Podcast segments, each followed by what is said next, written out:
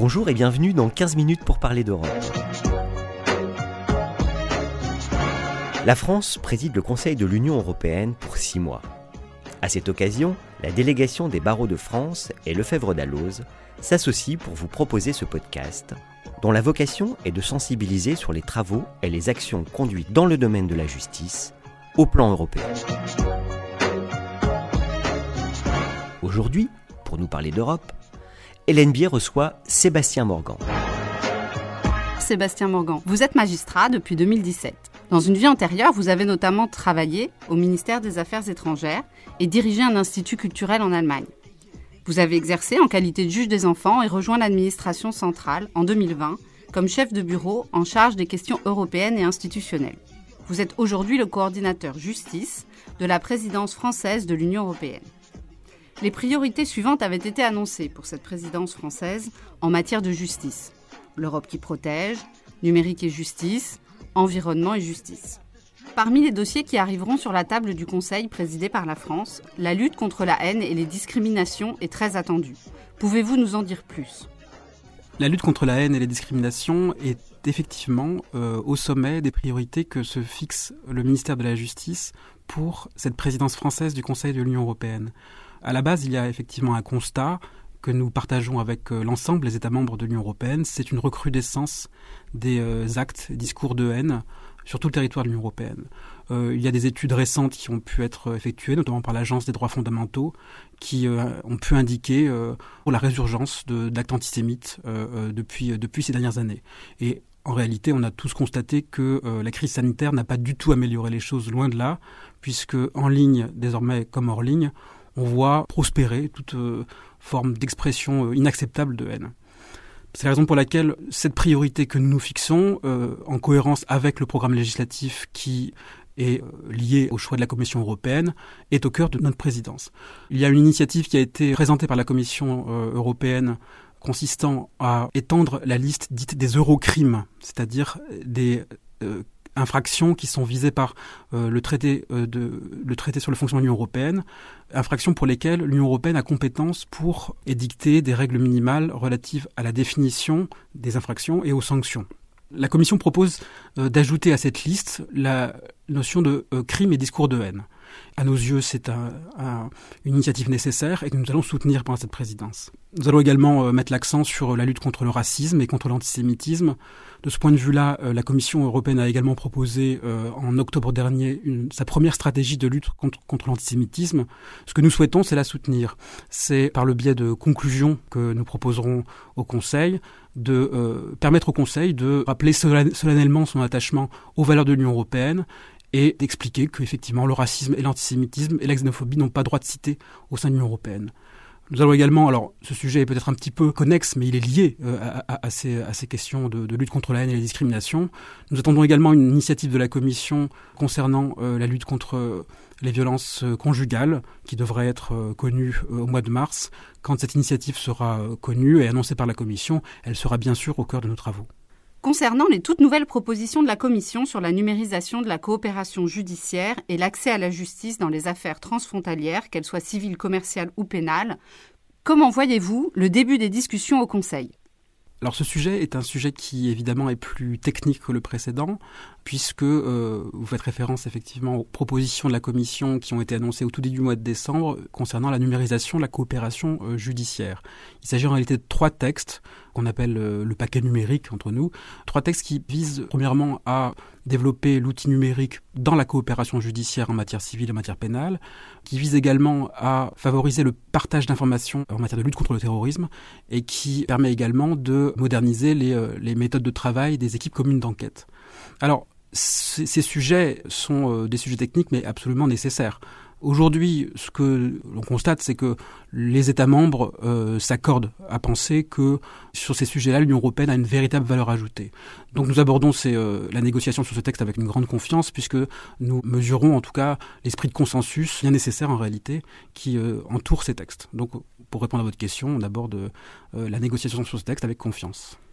Sur la preuve électronique en matière pénale, e-evidence, les négociations sont en cours depuis 2018. Pensez-vous pouvoir avancer sur ce dossier, voire boucler les négociations? Alors oui, vous le rappelez, ça fera 4 ans en 2022 que les propositions de la Commission en matière de d'accès à la preuve électronique en matière pénale sont en cours de négociation.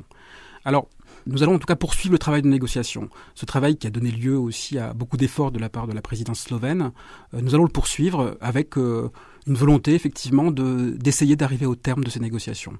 Négocier, c'est d'abord convaincre. Et euh, pour nous, on veut d'abord convaincre nos interlocuteurs que cet instrument est à nos yeux nécessaire. Il est nécessaire parce qu'il répond à une demande réelle, à un besoin réel des professionnels. Aujourd'hui, effectivement, au regard de ce qu'est la criminalité en 2022, nous constatons que les enquêtes transfrontalières, qu'il s'agisse d'enquêtes en matière de crime organisé, de lutte contre le terrorisme, de pédopornographie également, euh, doivent s'appuyer sur, euh, sur, ces preuves numériques. C'est quoi les preuves numériques? Les preuves numériques, ce sont aussi bien des mails que des échanges sur les réseaux sociaux, que les données de connexion des, euh, personnes qui, peuvent être impliquées dans les différentes affaires. Et ce que l'on constate, c'est que aujourd'hui, environ 80% euh, des éléments de preuve que l'on peut rassembler dans ce, type de dossier ont un caractère de preuve électronique. Donc, pour nous, ce texte est nécessaire et euh, on doit pouvoir trouver euh, un bon équilibre nécessaire également entre l'efficacité opérationnelle du dispositif tel qu'il sera adopté et le nécessaire évidemment respect des droits et libertés des citoyens. C'est l'objet de la négociation qu'on aborde là aussi avec alors avec humilité, puisqu'effectivement, si la, négociation dure depuis quatre ans, c'est que cela s'explique, euh, dans la mesure où euh, les, débats sont, intéressants, sont profonds, et de, ce point de vue-là, le Parlement européen est, très engagé et fait un travail très approfondi sur le sujet. Et nous, ce qu'on souhaiterait, c'est effectivement, au cours de cette présidence, autour des trilogues qui restent à, finaliser, nous arrivions au compromis le plus satisfaisant. Quels sont les grands enjeux actuels de la protection de l'environnement par le droit pénal? Comment lutter contre la criminalité environnementale au niveau européen. Alors, en matière de euh, protection de l'environnement par le droit pénal, nous euh, nous inscrirons également euh, dans la perspective de, l'initiative qui devrait être annoncée par la Commission européenne dans les jours qui viennent concernant la révision d'une directive existante, la révision de la directive de 2008 sur ce sujet. Ça fait 14 ans effectivement, 14 ans que euh, l'Union européenne a adopté une directive euh, tout à fait fondatrice et importante sur euh, le sujet de la protection de l'environnement par le droit pénal. Clairement, s'il y a un sujet pour lequel l'Europe de la justice doit pouvoir adapter ses outils, pour lequel l'Europe a vraiment une valeur ajoutée indiscutable, c'est bien la protection de l'environnement. L'urgence environnementale, elle nous concerne tous, et le volet pénal est l'un des volets, évidemment pas le seul, dont nous disposons pour pouvoir lutter efficacement contre, contre la menace qui, qui nous concerne tous. Donc pour nous, euh, il va s'agir euh, au cours de cette présidence de faire avancer les négociations sur la révision de cette directive de 2008, euh, laquelle directive comporte notamment des dispositions relatives à la définition des infractions, à la définition des sanctions et quelques dispositions procédurales également en la matière. Donc c'est un enjeu qui, à nos yeux, est effectivement très important par sa nature même. Au-delà des thématiques de fond, pourriez-vous nous décrire concrètement la manière dont vous vous préparez au sein du ministère et en interministériel? Alors, préparer une présidence du Conseil de l'Union européenne, ce n'est pas quelque chose qu'on fait tous les jours. Euh, effectivement, euh, la dernière fois c'était en 2008, et donc c'est un travail de longue haleine, un travail collectif, puisqu'on ne prépare jamais seul cette, euh, cette échéance. Au sein du ministère, euh, cela fait 15 mois, je dirais, qu'on euh, s'organise euh, collectivement pour préparer cette échéance. Pour ce qui me concerne, moi je suis coordinateur de, la présidence française depuis le mois de septembre. Je travaille dans le cadre d'une petite équipe de, coordination en lien avec les différentes directions du ministère de la Justice parce qu'il faut beaucoup de compétences pour traiter l'ensemble des sujets qui sont ceux de la présidence française de l'Union européenne. Donc on travaille à coordonner l'ensemble de ces acteurs en interne au ministère de la Justice et puis, il faut aussi naturellement travailler euh, en interministériel. Et ce travail, on le fait en particulier avec la représentation de la France auprès de l'Union européenne à Bruxelles, qui jouera un rôle prépondérant pendant euh, la présidence française. On le fait également avec euh, les instances de coordination interministérielle, que sont le secrétariat général aux affaires européennes et le secrétariat général pour la présidence française du Conseil de l'Union européenne.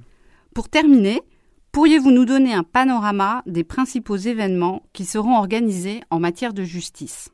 Alors effectivement, il est de tradition que les présidences successives organisent pendant le temps de leur présidence des événements. Et chaque euh, ministère, chaque administration concernée organise pendant le temps de la présidence des événements qui ont euh, vocation à montrer les différents aspects de la coopération européenne. Pour ce qui nous concerne, le ministère de la Justice, notre programme événementiel, il s'articule d'abord autour de trois temps forts, qui seront trois temps forts qu'on ne peut pas tout à fait appeler des événements, mais qui sont des temps forts de cette présidence. Ce sont les réunions du Conseil Justice Affaires intérieures.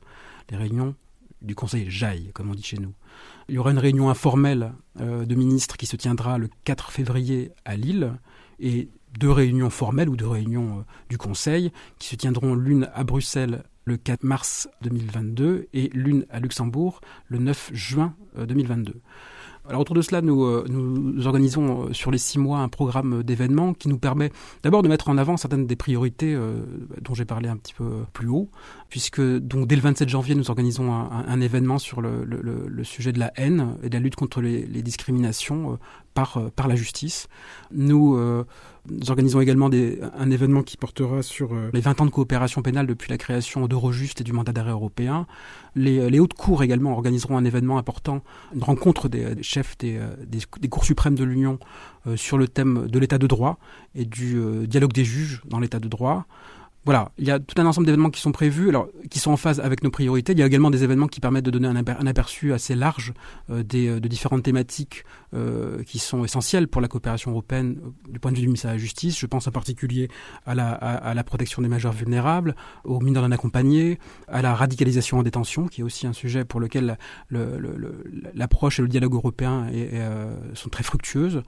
Il y aura aussi un événement sur la question des violences conjugales euh, vu du point de vue des auteurs, et en particulier de ce que peut apporter la justice restaurative dans ces questions difficiles. Nous préparons à, mettre en œuvre un programme de 18 événements sur, euh, sur ces six mois, et, nous nous réjouissons à l'idée de la mettre en œuvre à compter du 1er janvier.